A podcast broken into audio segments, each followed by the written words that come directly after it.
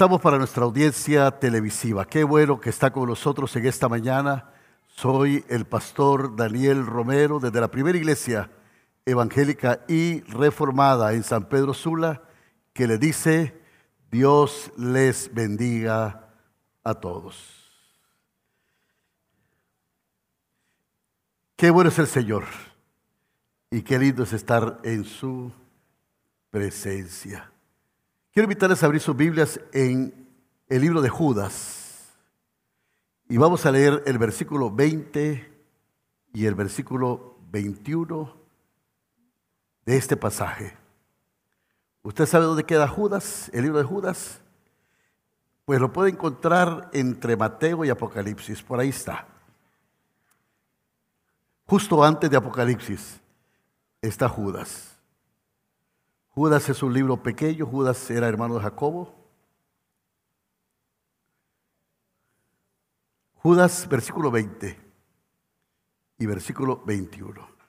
¿Por qué no lo lee conmigo usted también? Dice la palabra del Señor. Pero vosotros, amados, edificaos sobre vuestra santísima fe orando en el Espíritu Santo, conservaos en el amor de Dios, esperando la misericordia de nuestro Señor Jesucristo para vida eterna. Para vosotros, ¿para quién está hablando este pasaje? Para nosotros, ¿no es cierto? ¿Por qué no lo leemos de nuevo y lo miramos así? Diga conmigo, pero para mí, para nosotros, para vosotros amados. ¿Qué dice primero? A ver, ¿qué dice número uno? Edificados sobre vuestra santísima fe. Número dos, orando en el Espíritu Santo. Número tres, conservados en el amor de Dios. Y número cuatro, esperando la misericordia de nuestro Señor Jesucristo para vida eterna. Cuando venimos a un servicio de Santa Cena, debemos de venir con la actitud del Espíritu, con buen fundamento, edificados en Cristo para alcanzar justicia vosotros, edificaos sobre vuestra santísima fe. Edificaos.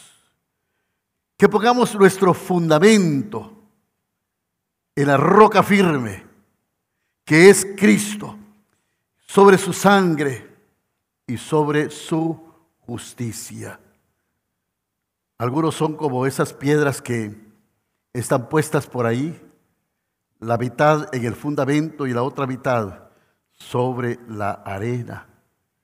Pero aquí nos está diciendo el pasaje bíblico que nuestra fe debe estar fundada, edificada sobre un fundamento firme, sobre un simiente firme. Y eso es lo que tratamos de hacer aquí. ¿Para qué un edificio? se pueda sostener, por lo menos necesita cuatro columnas fuertes que lo sostengan. Estas cuatro columnas que estén en ese simiente, en ese fundamento. Y estamos hablando de muchos principios en la terminología bíblica que podemos encontrar, pero déjeme mostrarle cuatro principios que son básicos. Lo primero es redención. Entender lo que es redención. Entender lo que es justificación. Entender lo que es santificación. Y lo que es propiciación.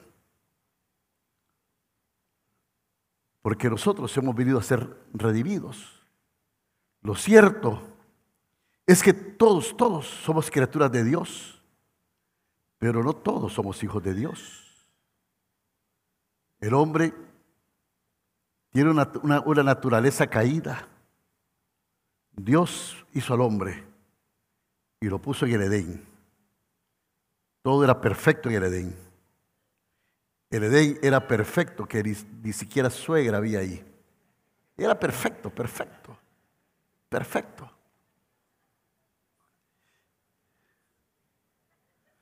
No había nada. Y Dios le dijo al hombre, mira, voy a hacer esto, pero voy a poner aquí un árbol.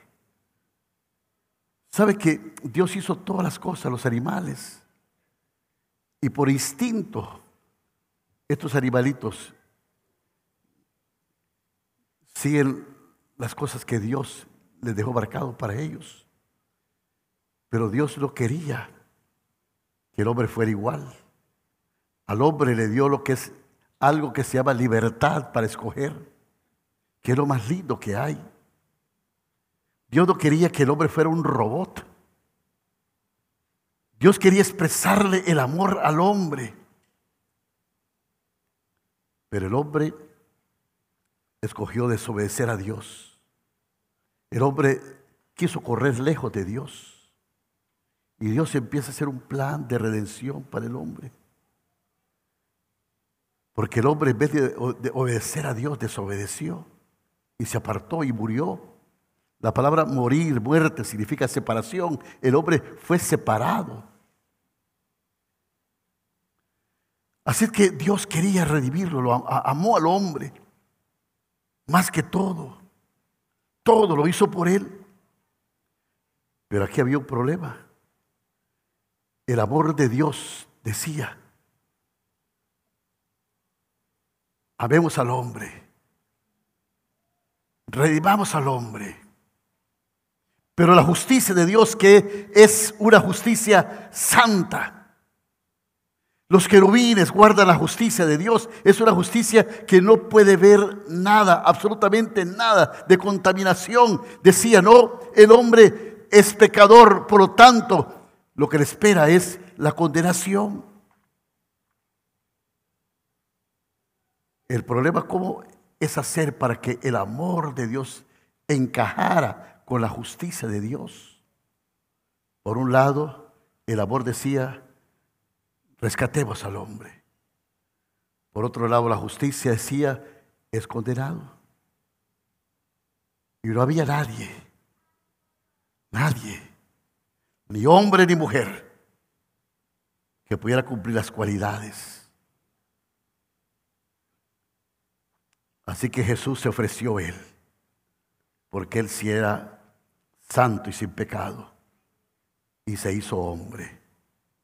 Y la justicia que se cernía sobre los hijos de desobediencia cayó sobre él.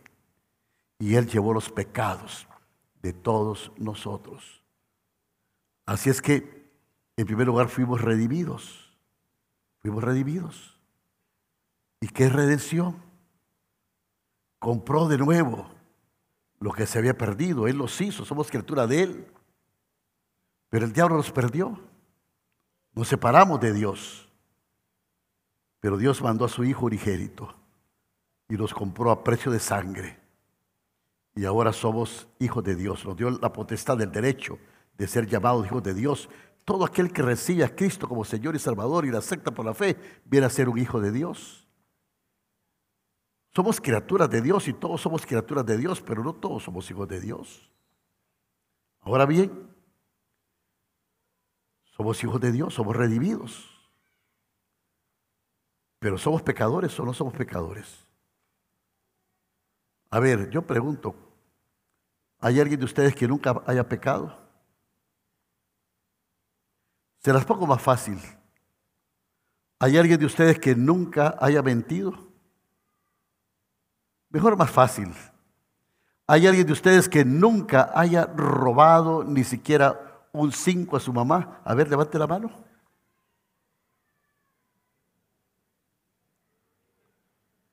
Caramba, si estoy metido en medio de un montón de ladrones aquí, confesos.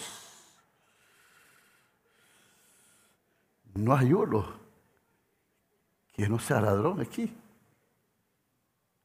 Usted sabe que en la cárcel por robarse una gallina hay alguien que está preso. La ley humana dice que todo hombre es, inocente mientras no se le compruebe lo contrario.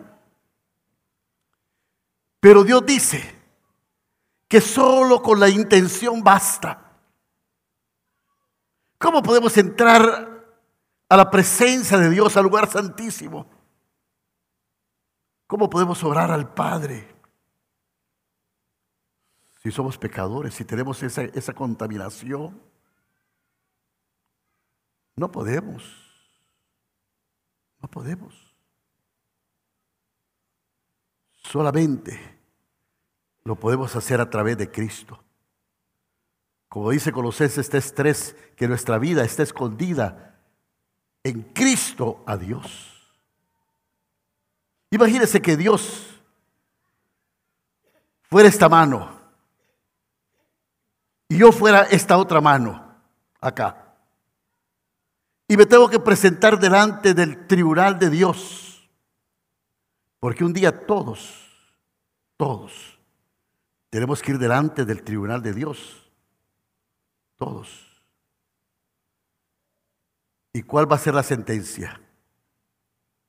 ¿Es usted culpable? ¿Es usted pecador o no es pecador? Si lo somos, ¿no es cierto? Si somos pecadores, somos pecadores. Entonces la sentencia sería culpable.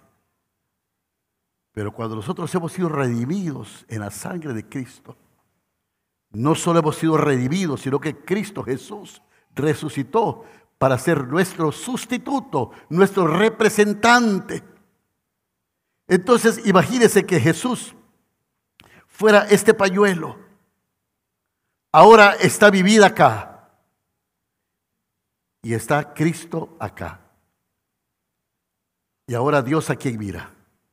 ¿Me mira a mí o mira a Jesús? Jesús es un sustituto. Y esta, esta, este sustituto nos justifica.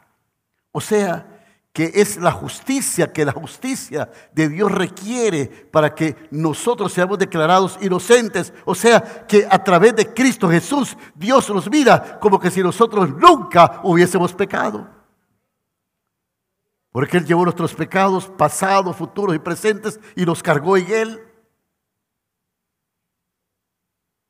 Y aquí Judas nos dice, miren, edifiquémonos edifiquémonos en, este fundamento, en saber que nosotros estamos aquí no por nuestros méritos, no porque nuestros esfuerzos, sino por lo que Cristo hizo en la cruz del Calvario por nosotros.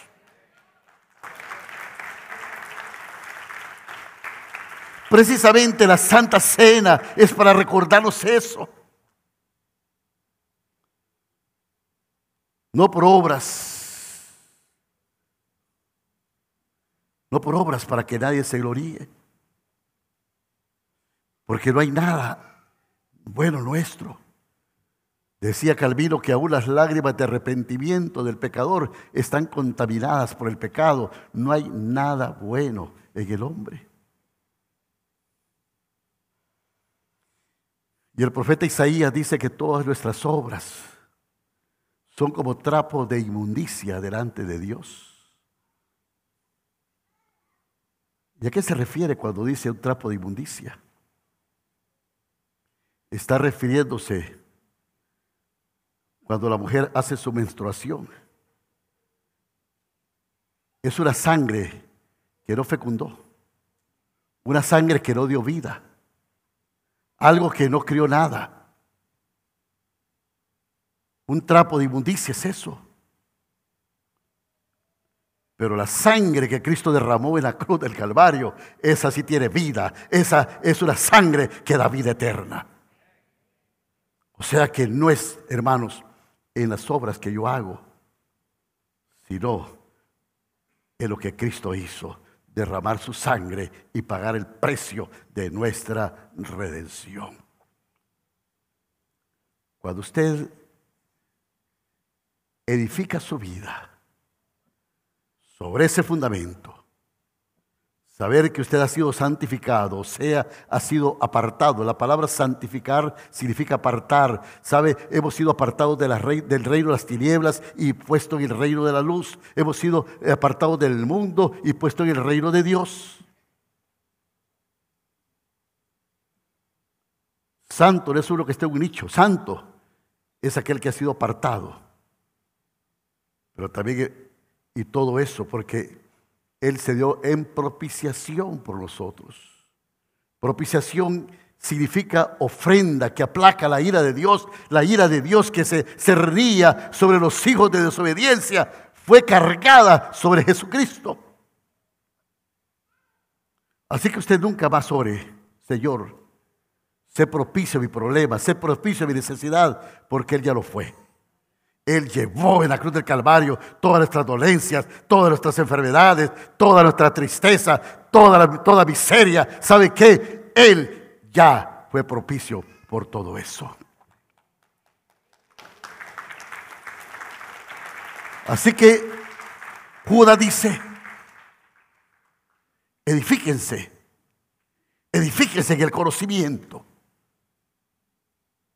Y luego habla y dice la palabra de Dios, porque nadie puede poner otro fundamento que el que está puesto, y el cual es Jesucristo. Así es que edifiquémonos en ese fundamento. Luego, orando en el Espíritu Santo. Cuando oramos, hermano, no estamos solos. El Padre viéndonos en secreto, el Hijo borrando nuestros pecados e intercediendo por nosotros y el Espíritu Santo despertándonos y dándonos nuevos deseos. Pero vosotros, amados, edificados sobre vuestra santísima fe, orando que, orando en el Espíritu Santo. Romanos 8 dice que el Espíritu de Dios da testimonio a nuestro espíritu que somos hijos de Dios. Y que el Espíritu Santo intercede por nosotros aún con gemidos indecibles. Orando en el Espíritu es tener la actitud y tener el convencimiento pleno de que Dios está con nosotros. Que todo lo puede Cristo Así es que dejen que Él los aliente en su vida y en sus deseos. Porque todo lo que pedimos al Padre en su nombre, Él lo hará. Él lo hará. Algunas veces me pongo a pensar, ¿qué puede, que las cosas que pueden suceder no deberían ser espectaculares, porque cuando oramos en el Espíritu las cosas suceden. Sucede. Hemos visto milagros tremendos. El doctor Bardales nos estaba contando ayer que Leti estaba con, con sus glóbulos blancos, le llegó a 0%. ¿Sabe qué significa eso? Que no tenía ninguna defensa. Cinco días después le volvieron a hacer exámenes y los glóbulos le subieron a más arriba de lo normal. No fue que subió un poquito, fue que se normalizaron y todavía un poquito más. ¿Y sabe lo que es eso, hermano? Es un milagro. Un milagro. David tenía 17 años cuando le diagnosticaron leucemia. Los doctores dijeron ya no hay esperanza en aquel tiempo. Y sabe que Dios lo sanó. Y algunas veces Dios lo hace las cosas. Pero Dios da entendimiento. Porque cuando le hablo de mi, de mi hermano, iba a decir, porque así nos hablamos Él dice, yo acepto la voluntad de Dios y sé para dónde voy. Y saben, hermanos, qué lindo es ver morir a un hijo de Dios, porque tiene una convicción plena en Cristo. Porque el Espíritu da testimonio a nuestro espíritu. Y sabemos y entendemos. Yo le dije a Harry, ¿sabes qué? Te envidio. Porque tú vas a un lugar que cuántos deseáramos ir. Es cierto que nosotros vamos a estar tristes acá, pero tú vas a estar alegre. Por esto el apóstol Pablo cuando fue a...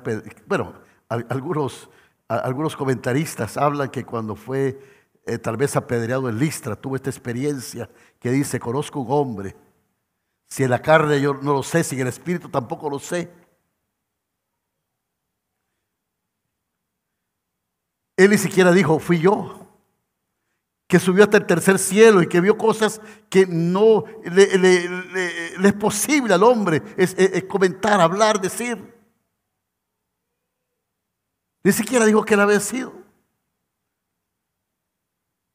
Pero usted no se puede imaginar el cielo, lo lindo que es.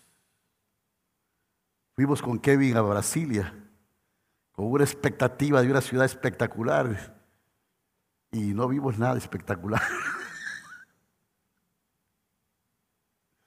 bueno, nos tuvieron encerrados día y noche ahí. Pero cuando vayamos al cielo, wow. ¿Sabe que el oro en el cielo es con que van, es el, el, son las piedras del cielo, las que van a balastrar, sirve para balastrar las calles porque las calles del cielo son de oro.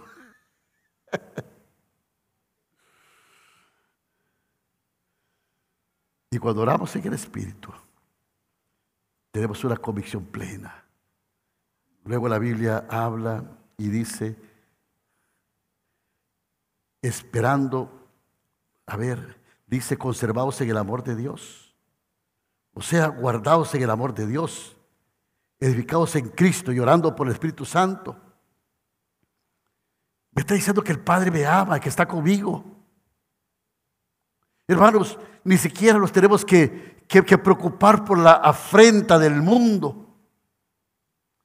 Si fuera del mundo, dice la Biblia, el mundo los amaría porque ama a los suyos. El mundo no nos va a amar. Y alguna vez andamos buscando nosotros el amor del mundo. Lo que tenemos que hacer es buscar el amor de Dios y sabe que el amor de Dios nunca lo va a dejar. La gente anda cargando con cosas del pasado que, que le avergüenzan inclusive. Dios no anda con un garrote queriéndolo pegar por las cosas que usted ha hecho, sabe, ni para restregarle sus errores en la cara. Lo único que Dios quiere es amarle. La naturaleza de Dios no puede ser otra que bendecirle. No me gusta que, que, los padres, por ejemplo, digan a, los niños, mira, si no te comes la comida, si no te portas bien, Diosito lindo, hasta Diosito lindo, dice. Va a venir y te va a castigar.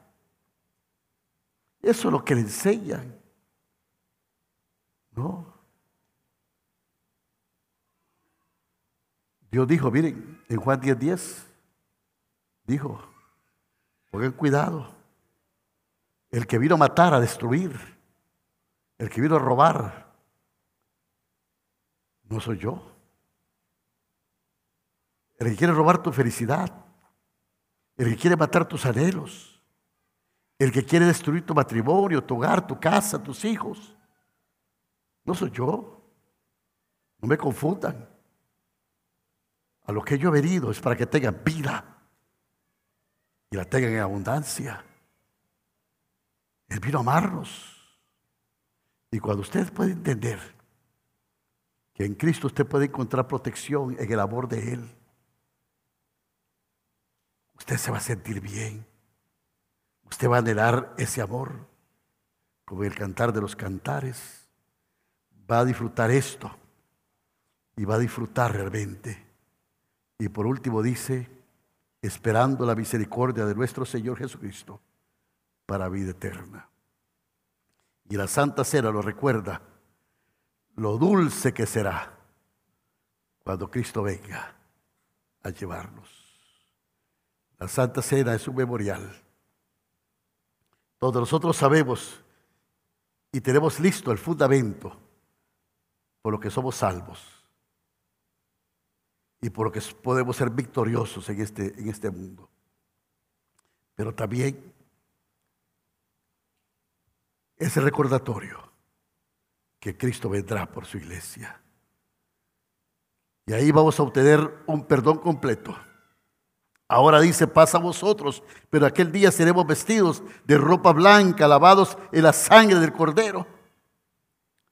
Vamos a obtener la liberación completa del pecado. Ahora nos da la victoria mediante la fe por su gracia. Después, no hay ningún aguijón. Todo será quitado. Seremos como Jesucristo en cuerpo y alma. Entonces nunca Él va a ser deshonrado. Entonces nosotros seremos santificados y le veremos y cuando estamos aquí en la Santa Cena, venimos nosotros a depositar nuestras coronas a sus pies y decirle, Señor, gracias, tu iglesia te espera. Y entendemos que Él es el buen pastor. Y entonces nuestra copa está rebosando. Mi hermano, qué tiempo más feliz y maravilloso podemos tener lo que somos hijos de Dios. Por favor, no deje que el diablo le diga lo contrario. Usted edifíquese en la fe. Dígale si hay pensamientos ahí que lo ponen a dudar, dígale diablo mentiroso. Cristo Jesús me redimió en la cruz del Calvario. Él derramó su sangre y yo soy justo delante de Él porque Él me ve como que si yo nunca hubiese pecado, porque no es en mi esfuerzo, no es en lo que yo haga, sino en lo que Él hizo, en los méritos de Jesucristo, y yo soy un hijo de Dios. Diga, soy un hijo, una hija, soy un hijo de Dios. Dígalo fuerte, soy un hijo, una hija de Dios. Ya no hay temor. Por eso puedo venir a la mesa del Señor. Por eso puedo levantar mi porte porque cuando estamos en la mesa del Señor, lo único que podemos ver son príncipes y princesas sentados a la mesa del gran rey. Vamos a orar. Ore a Dios ahí. Ponga su vida, dígale gracias Señor. Yo soy un hijo, una hija tuyo. ¿Sabe? Si hay algo que confesar, confiéselo, pero no deje que nada le impida. Porque Dios lo redimió y si usted es su hijo de Dios, tiene el derecho de sentarse a la mesa del Señor. Padre bueno y Padre lindo. Qué precioso es cuando somos edificados en ti, en el fundamento firme, en la roca firme, donde no somos apartados donde somos consolidados, donde no hay nada suelto que se pueda caer, sino que estamos firmes en ti. Por eso, Señor, somos, hemos sido edificados en la fe. Y ahora oramos en el Espíritu. Y ese testimonio, Señor, que tenemos de seguridad, que tu Espíritu nos da a nuestro Espíritu, que somos tus hijos. Por eso sentimos tu amor, tu brazo de amor que nos dice no temas, manada pequeña. Porque somos tu pueblo carísimo. Real sacerdocio, nación santa, pueblo adquirido para alabanza de tu nombre este ejército que marcha a la patria celestial. Aquí estamos, Señor, tu pueblo, tu iglesia, en este memorial, en este sacramento que nos hace estar firmes sabiendo que tú estás con nosotros, que nunca nos dejarás, que podemos pasar por este mundo, Señor, como peregrinos, pero que estaremos de tu mano, porque nos levantamos y tú estás con nosotros. Salimos, abordamos nuestros carros, nuestros buses y tú vas con nosotros. Llegamos a nuestro trabajo, a nuestras actividades y tú sigues con nosotros. Llegamos y volvemos a nuestros hogares y tú sigues, Padre. Dormimos y aún tu presencia está con nosotros porque nos has prometido estar con nosotros todos los días. Porque tu amor nos envuelve. Porque aunque alguien posiblemente ha sido despreciado, tú los desprecias. Tu amor los abraza. Porque aunque mi padre y mi madre me dejasen con todo, tú nos recoges y nos abrazas y nos dice, te amo hijo, te amo hija. Yo morí por ti. Gracias Señor. Bendito sea tu nombre por siempre.